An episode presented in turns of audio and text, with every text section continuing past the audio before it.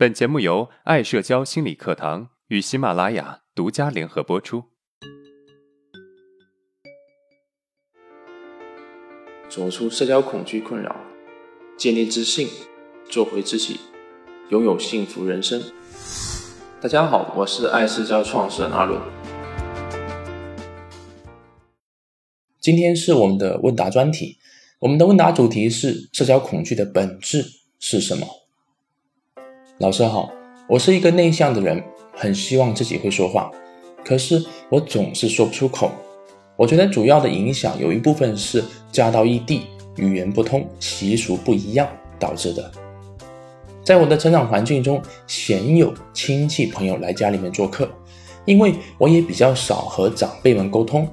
现在我嫁到福建闽南地区，这里的人们热情好客，三天两头来家里面泡茶聊天。公公婆婆们的朋友来了，我也不擅长打招呼，甚至表现得有点木讷，不知道怎么开口。尽管我已经是一个三岁孩子的母亲了，出门遇到熟人也只能偶尔笑一笑。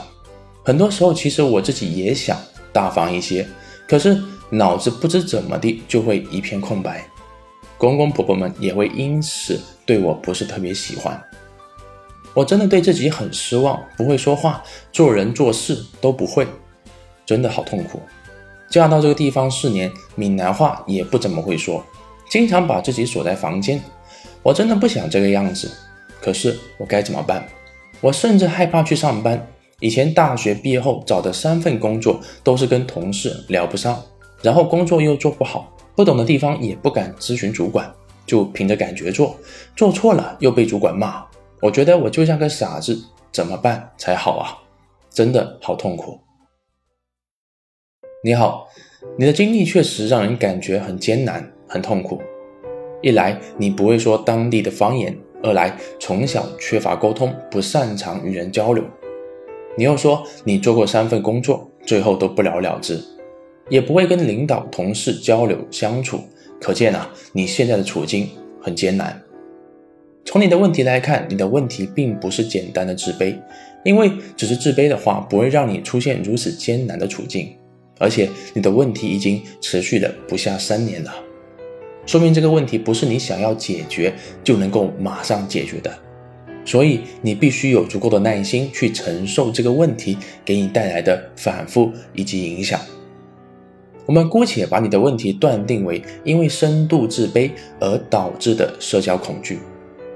首先，面对社恐，我们应该知道社恐的本质是什么。它的基本本质就是，你越反抗，它就越厉害，你也就越痛苦。其次，社恐的症状会泛化，你会因为自己某一时候表现不佳，导致在某个人面前出现紧张，以至于将来遇到他都会紧张，甚至是遇到其他人都会紧张。这就是对于人的泛化。另一个泛化就是症状种类的泛化，也许本来你是害怕对视的。结果因为刺激，现在你也变得害怕自己出现脸红了。最后，当你越逃避，你害怕的场合就会越来越多，害怕的人也就越来越多。面对以上的三个特点，我们会给你一些建议。第一，不反抗问题，完全不反抗是不可能的，只能说尽可能减少反抗而已。这个时候还是会痛苦的。当你不反抗的时候，你会把注意力放在应该做的事情上面。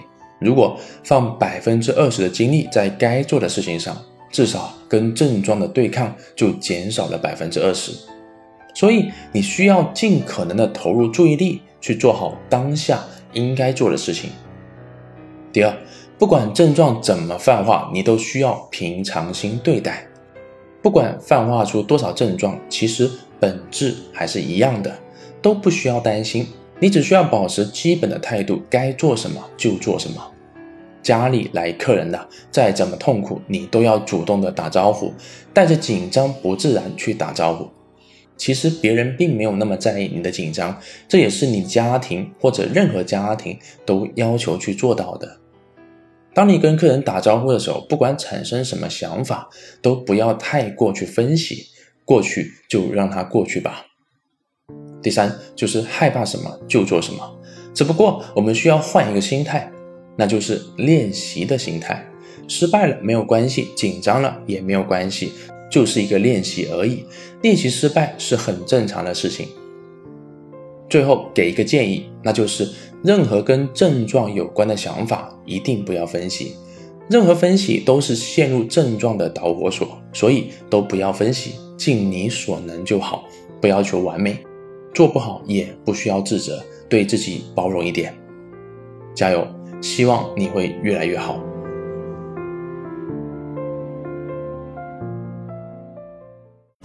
粉丝福利来了！为了更好的帮助大家，方便有共同经历的人互相交流，爱社交粉丝群成立了。群内每周二、四、六会公布实践任务，完美的补充了音频的理论部分。另外，群内还有专业的心理咨询师答疑解惑。更多的福利及加群方式，加莉莉的微信号 a s j 心理爱社交的拼音首字母以及心理的全拼。A S J 心理，我在粉丝群等你。